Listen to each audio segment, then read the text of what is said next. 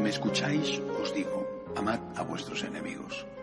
Haced el bien a los que os odian, bendecid a los que os maldicen, orad por los que os injurian. Al que te pegue en una mejilla, preséntale la otra.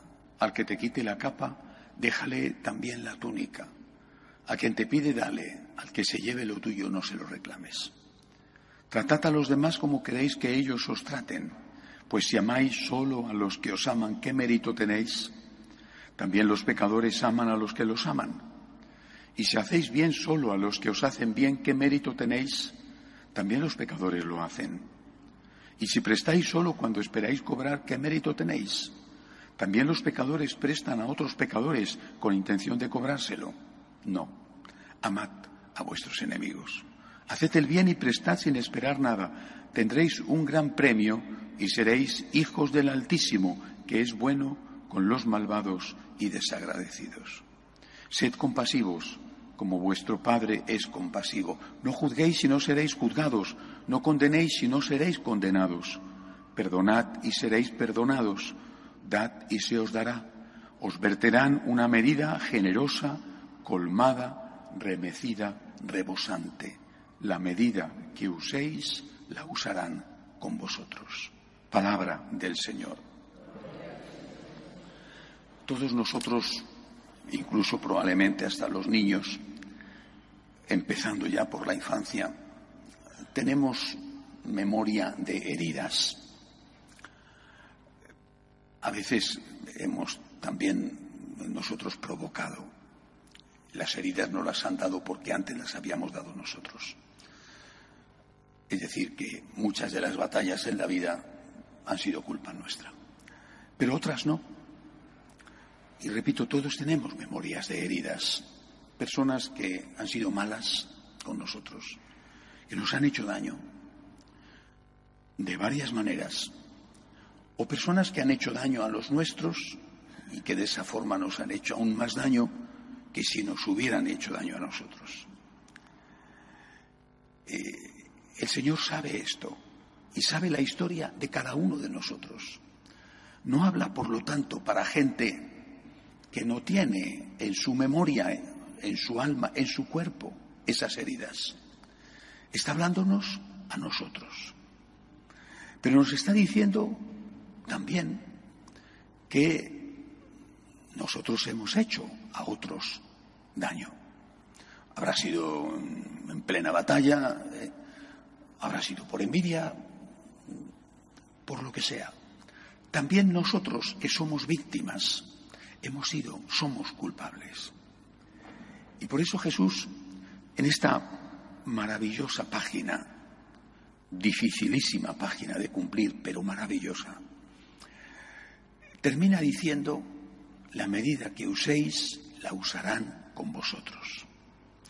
No juzguéis y no seréis juzgados, perdonad y seréis perdonados, dad y se os dará.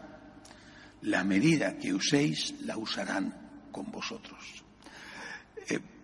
Hay veces en que eh, cuando uno tiene conciencia de que ha hecho el mal o de que ha podido hacer mejor el bien, te vienen ganas, a mí por lo menos me vienen ganas de que alguien me haga daño, y digo, así Señor, tú me perdonarás más fácilmente. Después se me pasan enseguida esas ganas, ¿eh?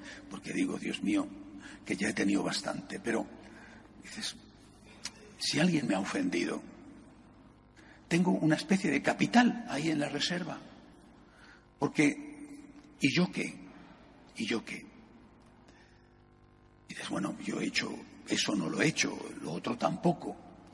Es verdad, pero, pero yo también tengo lo mío solamente la persona que no tiene conciencia de culpa, y no necesariamente de grandes culpas, solamente esa persona es dura, solamente esa persona no es misericordiosa. Pero cuando tú tienes conciencia de quién eres tú, entonces, cuando alguien te hace daño, dices, vale, qué bien, porque así Dios me va a perdonar. Claro, Dios te perdona siempre, pero el Señor insiste, perdónanos como nosotros perdonamos. Así lo rezamos en el Padre nuestro. La medida que uses la usarán contigo. Así que, ¿qué medida estamos usando nosotros con los demás? La medida que usemos la usarán con nosotros. Esto no tiene nada que ver, todos los días hay que insistir porque todos los días tenemos un escándalo nuevo.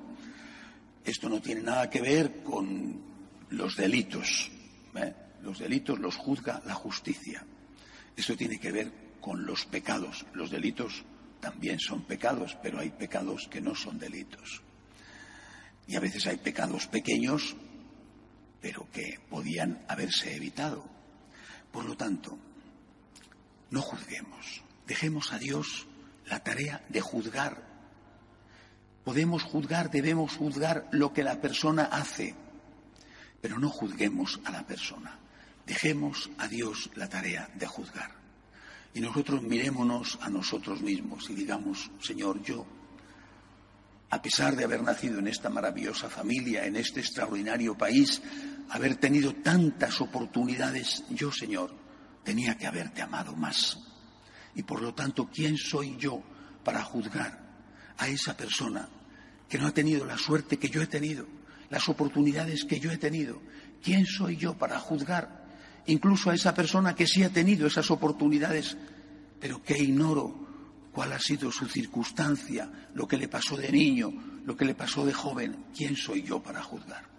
Señor, puedo juzgar que eso que ha hecho está mal hecho pero yo no soy quien para juzgar a la persona. Al contrario, misericordia porque nosotros, todos nosotros, aunque alguno no se dé cuenta, todos nosotros necesitamos misericordia. De pie, por favor.